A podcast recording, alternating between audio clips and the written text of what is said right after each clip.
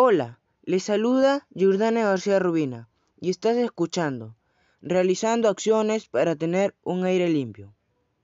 En esta ocasión hablaré sobre las acciones que podemos realizar para disminuir los efectos de la contaminación del aire en la salud y el ambiente.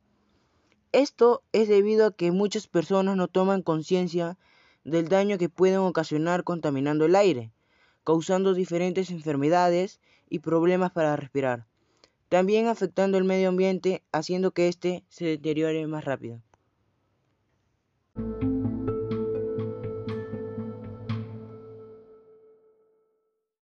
La contaminación del aire es una mezcla de partículas sólidas y gases, las cuales son causadas por las emisiones de gases de los automóviles, los compuestos químicos de las fábricas, el polvo, el polen y las esporas de moho pueden estar suspendidas como partículas. Las acciones que podemos realizar para disminuir la contaminación del aire son disminuir el uso de vehículos que emitan gases y utilizar transportes como las bicicletas, ya que los gases de los vehículos llamados humos contaminan el aire y afectan a la salud.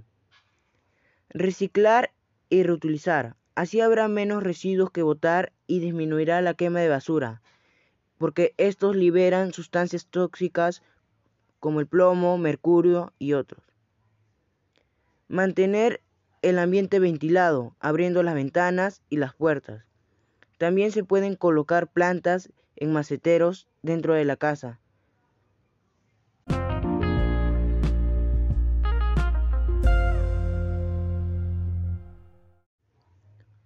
Con todo lo mencionado, estoy seguro que muchos de ustedes tomarán conciencia y seguirán algunos consejos que les acabo de mencionar.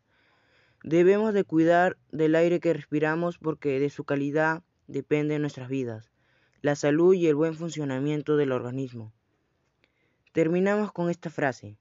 La contaminación no es nada más que el producto de la inconsciencia del hombre con respecto al uso de sus recursos.